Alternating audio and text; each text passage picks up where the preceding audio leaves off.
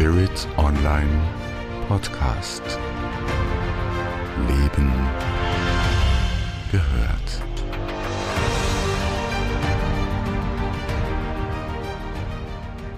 Ich begrüße dich sehr, sehr herzlich zu dieser neuen Video-Podcast-Episode von Spirit Online. Wie du siehst, heute habe ich einen Gast. Herzlich willkommen, liebe Julia Bläser. Danke sehr, freue mich hier zu sein. Ich darf für unsere Zuseherinnen und Zuseher dich vorstellen. Julia Bläser ist Kommunikationspsychologin. Sie ist Gründerin des Instituts für ganzheitliche Psychologie und Bewusstseinsentwicklung und sie hat die Mind Cleanse Methode entwickelt, über die wir heute noch intensiv sprechen werden.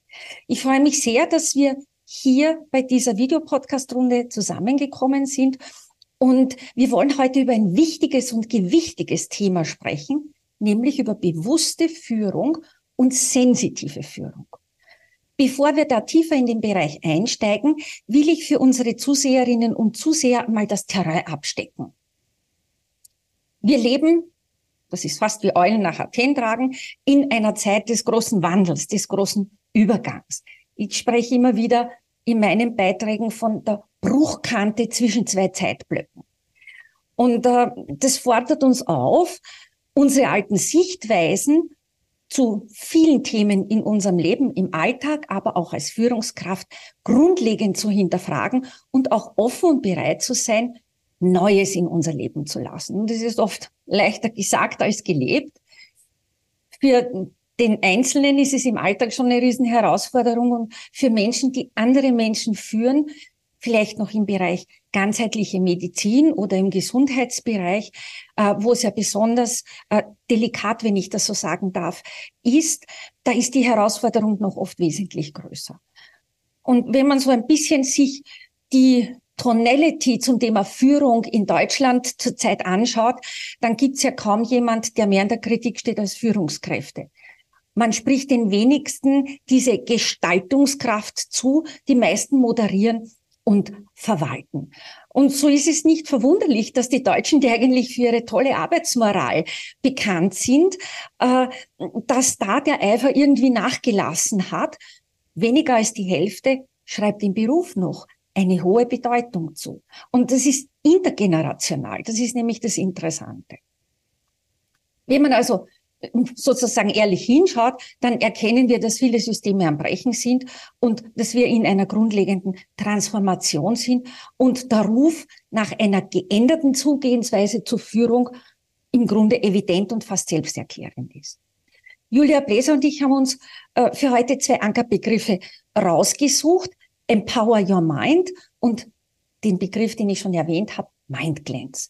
Wir werden aber auch darüber sprechen, inwieweit uns bewusste Führung und sensitive Führung helfen können, über diese Bruchkante in die neue Zeit heil zu gelangen. Und wir wollen uns auch den Themen emotionale Traumata, Unterbewusstsein und Bewusstseinsentwicklung selbst ähm, widmen und in unserem Gespräch Raum geben. Ich glaube, jetzt ist es deutlich in der Skizze, für uns, worum es denn geht, wo wir uns gerade bewegen. Ich lade dich ein als Zuseherin und Zuseher. Bleib bitte dran, denn es geht jetzt ans Eingemachte.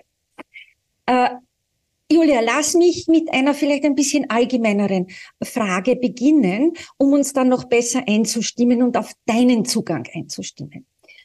Ähm, was hat sich in den letzten, man muss fast sagen, vier Jahren seit 2020 ähm, für dich so derart markant, was das Thema Führung angeht, verändert. Da gibt's ja diese hohe Unzufriedenheit mit den Führungskräften. Aber wie geht man da als Führender und auch als Geführter äh, damit um? Welche Erfahrungen machst du damit in deinem Institut mit deinem Team?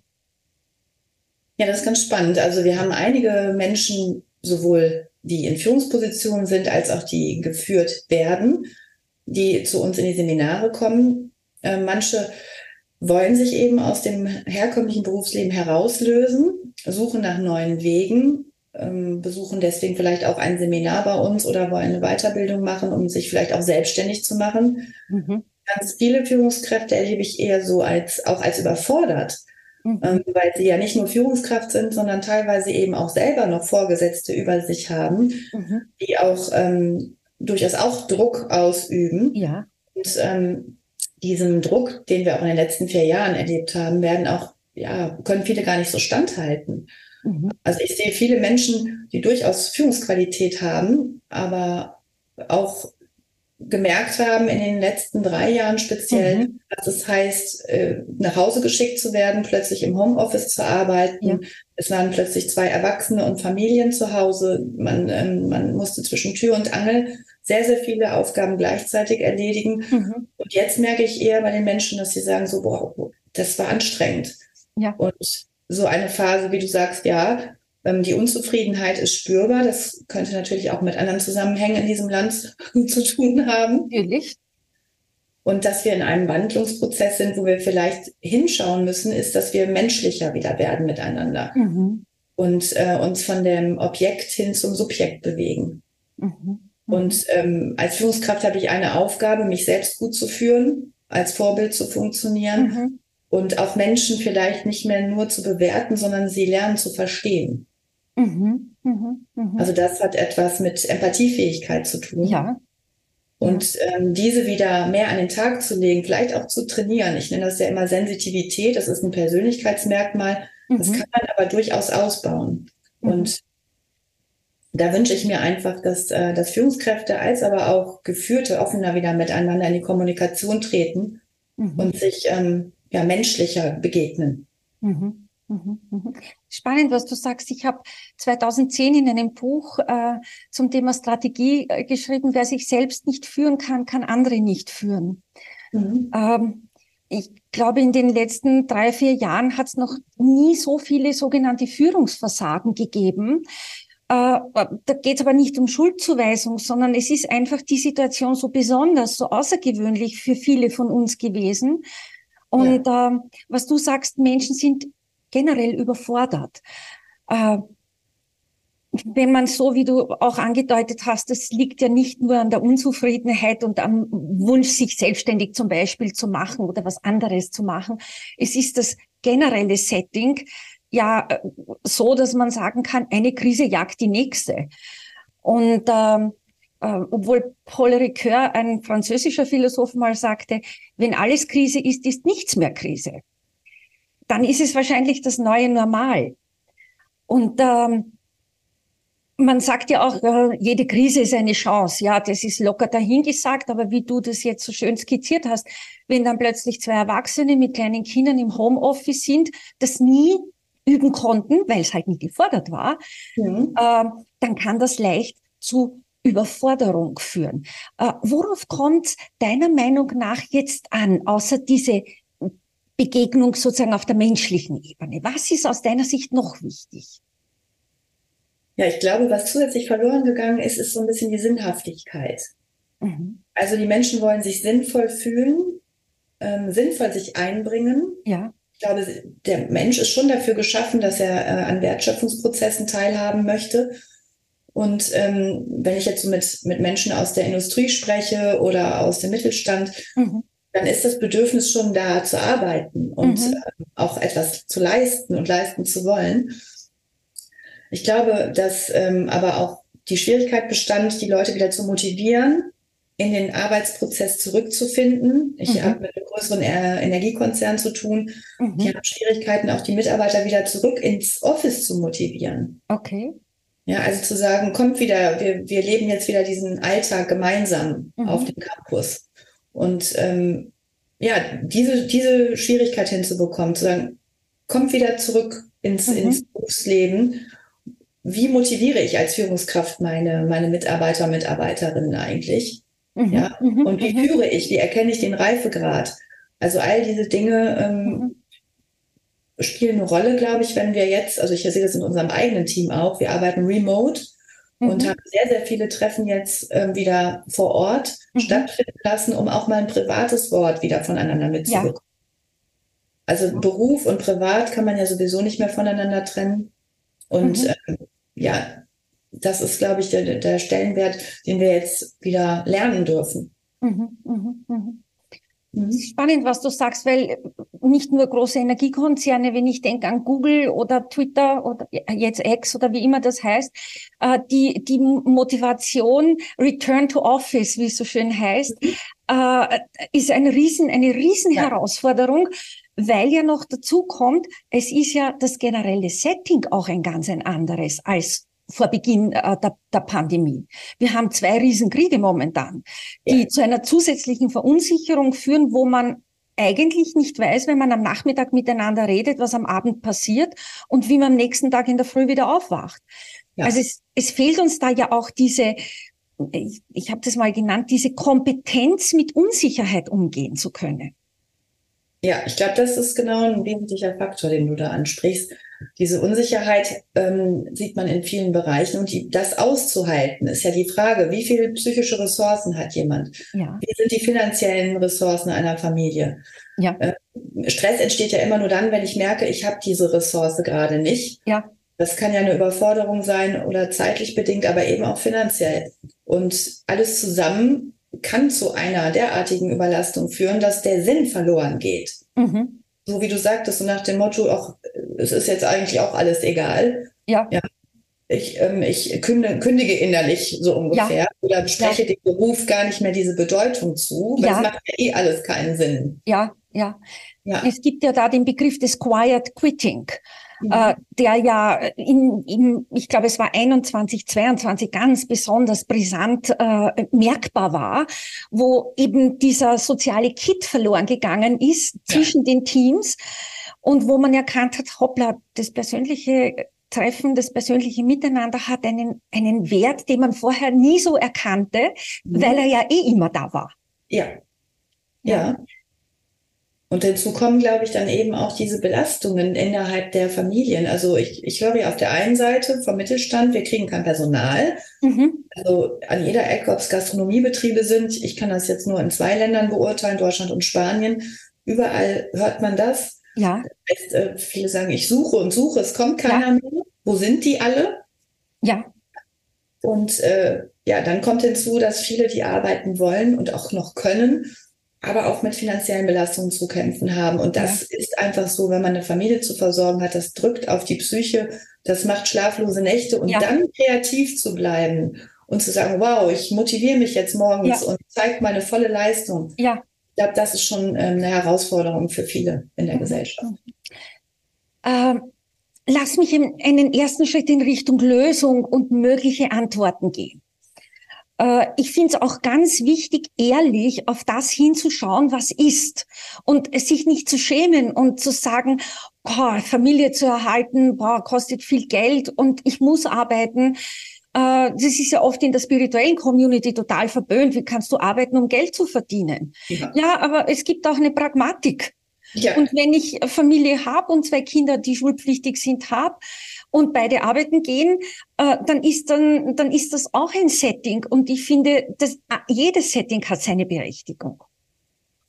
Mhm. Äh, wir haben zwei Begriffe äh, abgesehen von Empower Your Mind und Mind Cleanse erwähnt, ganz zum Einstieg, bewusste Führung und sensitive Führung.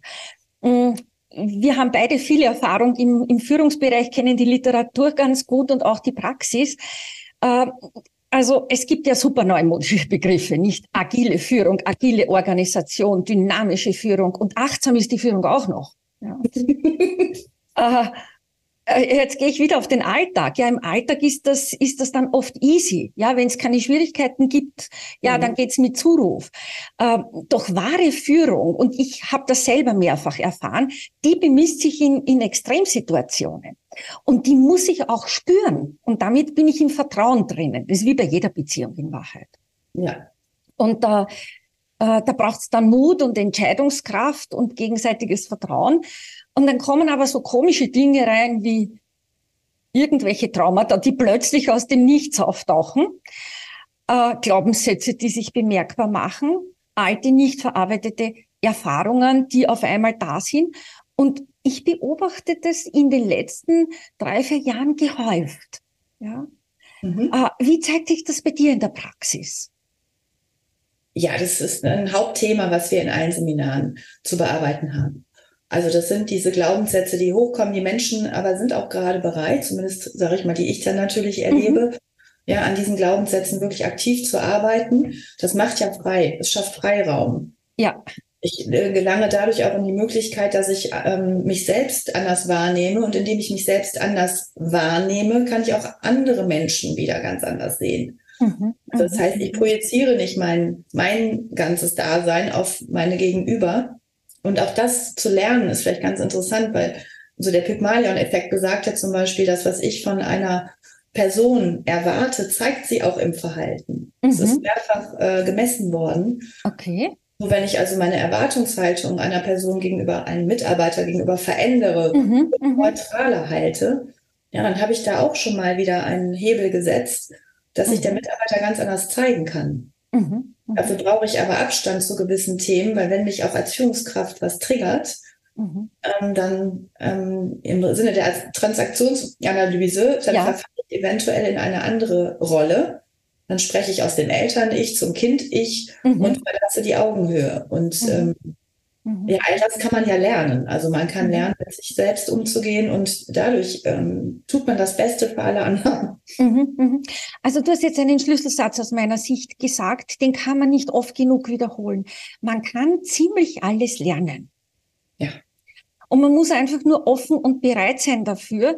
Wir wissen, der Mensch hat, ist ein, ein Lustförderer und ein Schmerzvermeider. Ja. Und äh, oft kommt man in die Veränderung erst, wenn es furchtbar wehtut und man überhaupt nicht mehr weiterkommt.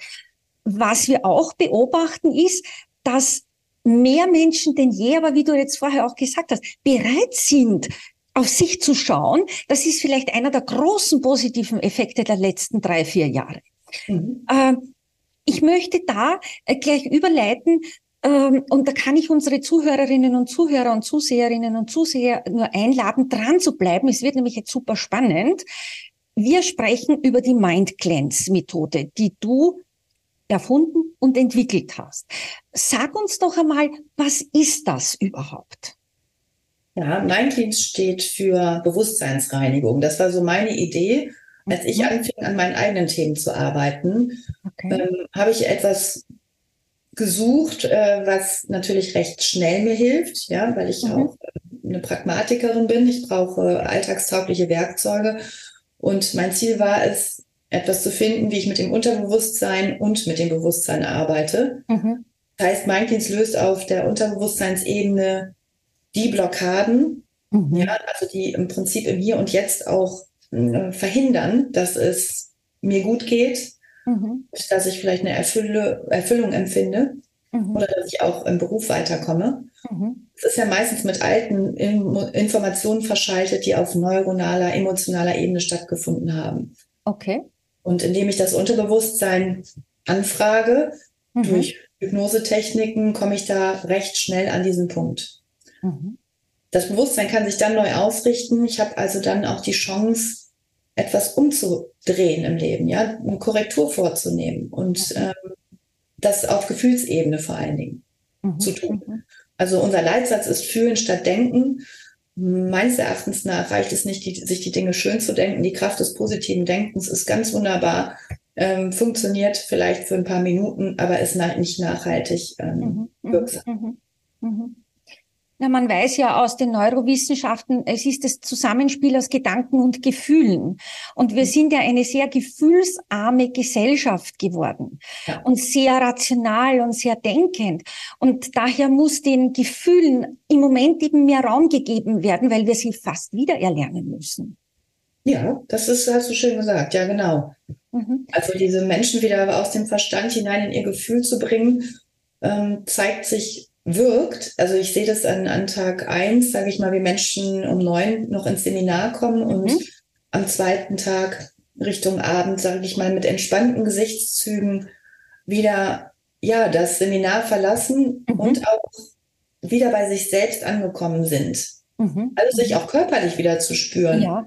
Ja. Und äh, sich äh, zu trauen, zu fühlen. Das ist, glaube ich, mhm. äh, mhm etwas, wo ich die Leute gerne inspiriere und äh, Männer wie Frauen dafür offen sind. Mhm. Und ich mich da immer riesig drüber freue, wenn das funktioniert. Mhm. äh, Julia, ich habe auf deiner Webseite gesehen, bei MindCleanse gibt es so Schritte. Kannst mhm. du dir mal für unsere Zuhörerinnen und Zuhörer mal, mal kurz skizzieren, damit man da ein bisschen eine bessere Vorstellung bekommt und Lust auf das auch bekommt? Ja, also in Schritt eins geht es bei uns um so ein Bewusstseins-Check-up, also mhm. so eine Bewusstseinsanalyse. Das heißt, ich schaue hin, was ist wirklich blockierend auf unterbewusster Ebene. In Schritt zwei geht es dann um die Korrektur, also mhm. Transformation mhm. der Dinge, die belasten mhm. aber auch Ressourcen finden, die, die vielleicht gerade verschüttet sind, wo ich gerade mhm. bewusst keinen Zugriff drauf hatte. Und im dritten Schritt geht es bei uns darum, dass wir das, das nennen wir Herzensbewusstsein kreieren. Ja. Also höre wieder auf dein Herz, was rät dir deine Herzensstimme mhm. äh, und ja, das dann zu etablieren und das Potenzial zu verwandeln, also das, was in dir mhm. schlummert, zu nutzen. Mhm. mhm. Das sind die drei ähm. Schritte, die wir immer gehen. Mhm. Gibt es da Übungen dann dafür, dass sich das sozusagen settelt in einem? Oder reicht ein Seminar bei dir oder eine Ausbildung bei dir? Also es gibt natürlich die Ausbildung, die umfasst auch vier Module. Das heißt, man sieht sich nicht nur an zwei Tagen, sondern wir haben ähm, achttägige Präsenzzeiten. Mhm. Da verändert sich gravierend was. Das mhm. zumindest empfinde ich das so und äh, beschreiben auch so unsere Teilnehmer und Teilnehmerinnen, dass es lebensverändernd ist. Und dann heißt es dranbleiben. Also wir geben immer einen Anstoß und das Wichtigste ist, ich glaube, bei der Bewusstseinsentwicklung grundsätzlich, die hört nie auf, dass man am Ball mhm. bleibt. Ja, üben, üben, üben, dranbleiben, ja. selbst wenn man weit ist am Weg. Ja. Äh, es gibt immer noch irgendwas, was sich dann aus dem letzten Eck vom Unterbewusstsein ja. sozusagen bei den unmöglichsten Gelegenheiten zeigt. Mm, du machst das jetzt seit 2016, wenn ich das richtig ja. im, im Kopf habe. Kannst du vielleicht so ich weiß nicht, ob du dir das überhaupt schon einmal so überlegt hast. Äh, 2020, das wären ja so ungefähr vier Jahre und jetzt haben wir 23 gegen Ablauf. Hat sich da im Zugang was geändert? Vor 2020, nach 2020? Mm, ich habe immer schon Menschen getroffen, die bereit waren, was für sich äh, okay. äh, zu tun, also auch gerade im Bereich Bewusstseinsarbeit. Jetzt sehe ich aber, dass, dass ähm, andere, ich sag mal, Berufsgruppen auf uns zukommen. Mhm, mh. Also das ist eigentlich ganz spannend. Wenn es vorher eher spirituell orientierte Menschen waren, die sich an uns gewandt haben, äh, sehe ich jetzt auch ganz viele Berufsgruppen. Wir haben zum Beispiel Leiter, Leiterinnen aus Jugendämtern. Okay. Also Menschen aus der Familienhilfe, aus den gesundheitsnahen Berufen also auch mhm. aus Pflege- und Heilberufen, die sagen, ich mhm. suche nach, nach neuen Wegen, die mhm. funktionieren. Herkömmliche Methoden sind gut, aber wir haben ja auch gesehen, dass zum Beispiel verhaltenstherapeutische Maßnahmen nachhaltig keine Veränderung im Gefühl der Menschen bewirken. Mhm, mh, der Mensch mh. weiß, dass das äh, Rauchen schädlich ist oder dass ähm, ja zu viel Essen auch nicht gesund ist, zu wenig Sport. Mhm. Kognitiv kann ich das den Leuten erklären. Aber deswegen verändert äh, der Mensch ja noch lange nicht sein Verhalten. Also ich glaube, man muss die Menschen wieder tief im Gefühl berühren, mhm. damit sie, ähm, ja, damit sie auf neue Wege sich bereit sind einzulassen. Mhm, mhm.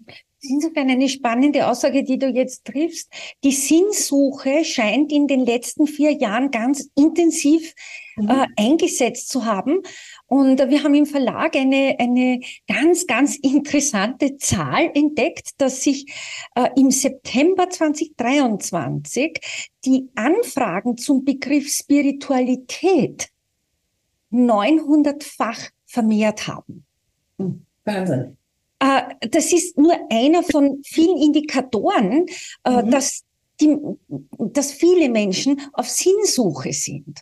Ja. Und äh, dass, äh, ich meine, da wirklich seriöse ähm, Angebote unglaublich wichtig sind, weil man trifft ja die Menschen im tiefsten Innersten. Äh, was ich spannend finde, äh, ist deine, dein Angebot ist ja TÜV zertifiziert. Mhm. Äh, würde man vielleicht so nicht erwarten. nee. ähm, ich finde das deshalb interessant, weil es eine Qualitätssicherung ist. Mhm. Äh, kannst du uns da noch ein bisschen was drüber sagen? Ja, die, die Zertifizierung ähm, beinhaltet, dass wir ein anerkannter Bildungsdienstleister sind, dass man die mhm. Weiterbildung bei uns auch fördern lassen kann, dass die Dozenten eine Qualität haben. Das heißt, wir wissen, was wir da sagen Wir werden also ja. jährlich geprüft äh, in mehreren Stunden Audits, müssen unsere Stundenverlaufspläne darlegen und zeigen, okay. wie wir sowas aufbereiten. Also mhm. das hat dann schon Hand und Fuß. Das ist mir aber auch wichtig. Ich finde, Spiritualität und Wissenschaft schließt sich ja nicht aus. Ja. Das ist der Glaube und der Glaube versetzt Berge. Den nutzen wir beim Placebo-Effekt meines Erachtens noch viel zu wenig. Mhm, mh. Und ähm, diese Kombination hat mich immer schon fasziniert. Also mich hat auch diese Spiritualität selber in Lebenskrisen getragen und ähm, mhm. also mehr als die Wissenschaft, das muss ich fairerweise sagen. Mhm, und, mhm. ja, und mich dazu geführt, wo ich heute bin und mhm. heute sein darf. Es ist eigentlich ein sehr schönes Beispiel, dass Wissenschaft und Spiritualität einander ergänzen können. Man muss immer nur wissen, wann man wo was einsetzt und wo die Grenzen sind und wo äh, die Möglichkeiten auch sind. Äh, ich möchte jetzt zum Abschluss unseres Gesprächs eine, eine, noch eine Grundsatzfrage stellen. Und zwar brauchen wir so etwas wie eine grundlegend neue Führungskultur, die auch diese Sinnsuche möglich macht, ja, auch ein grundlegend neues Führungsverständnis, das vielleicht auch stärker auf Eigenverantwortung des Einzelnen abstellt, braucht es einfach mehr Vertrauen und Bewusstsein im Miteinander? Ja, Vertrauen und Bewusstsein ist gut. Ich halte sehr viel von Eigenverantwortung, aber ich glaube, es ist nicht gut, die Menschen jetzt sofort in die Eigenverantwortung zu stürzen. Sie brauchen Begleitung, sie brauchen Führungspersönlichkeiten, die tatsächlich empathisch führen. Das heißt, ich kann mich wieder in andere hineinversetzen. Ja.